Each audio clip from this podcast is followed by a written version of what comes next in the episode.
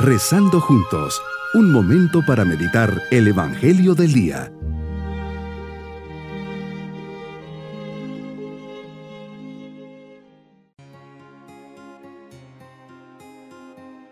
Me alegra mucho poder saludarles en este día jueves de la décima novena semana del tiempo ordinario. Aprovechemos este momentito para preparar nuestro corazón para nuestra meditación.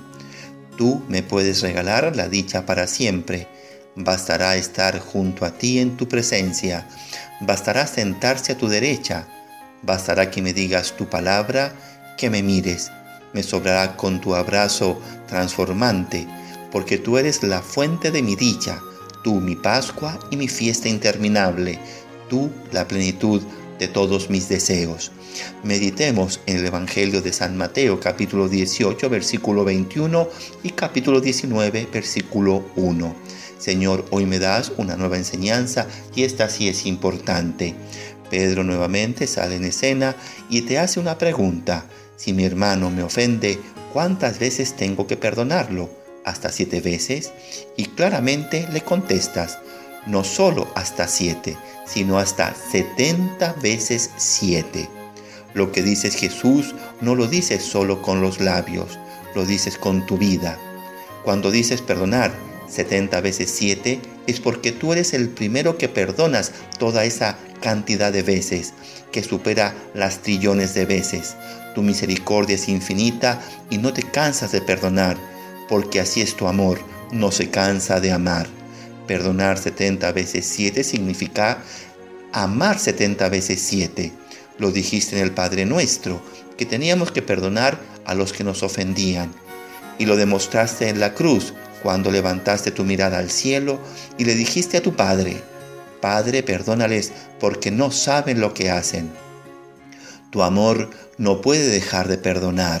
Señor, sabemos que perdonar como el acto de amar es un acto de la voluntad. Tengo que querer perdonar. Tengo que encontrar esos motivos para justificar a la otra persona como tú lo hiciste. No saben lo que hacen. Y claro que lo sabían. Jesús, manso y humilde de corazón, haz mi corazón semejante al tuyo. Para ejemplificar el concepto del perdón, lo haces con una parábola. El reino de los cielos es semejante a un rey que quiere ajustar cuentas y lo hace con una persona que le debía mucho, muchos millones, dice el Evangelio. El servidor, al ver que tiene que pagar esa gran cantidad y que si no lo hace, venderán a su esposa y todas sus posesiones, en medio de la desesperación, este pobre hombre se arrodilla con humildad y arrojándose a tus pies, a sus pies, le suplica que le tenga paciencia y le pagará todo. El rey tuvo lástima, lo soltó y tanto fue su gran corazón que hasta le perdonó la deuda. Todos pensaríamos que este servidor hubiera aprendido la lección del perdón y hubiera hecho lo mismo con el compañero que le debía poco. Sin embargo, no fue así. Lo agarró por el cuello mientras le decía que le pagara todo lo que le debía. Este hombre no tuvo el mismo corazón que el rey, pues lo mandó a la cárcel. Que contraste entre uno y otro. Y así somos nosotros, Señor. Ni siquiera experimentando tu perdón somos capaces de perdonar y tantas veces que nos has perdonado. La parábola termina cuando se entera el rey de lo injusto que fue este siervo, habiendo recibido un perdón total y claro, paga su mala acción. El rey lo llama y le reprocha que no haya perdonado. Y concluyes diciendo que solo perdonando de corazón a mi hermano, mi Padre Celestial me perdonará.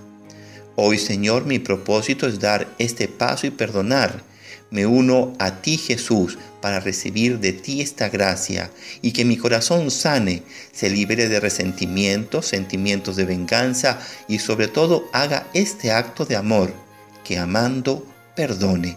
Mis queridos niños, Jesús nos enseña que tenemos que perdonar un montón, siempre.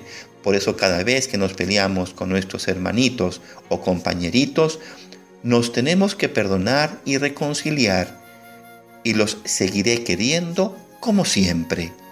Nos vamos con la bendición del Señor y la bendición de Dios Todopoderoso, Padre, Hijo y Espíritu Santo, descienda sobre todos nosotros. Bonito día.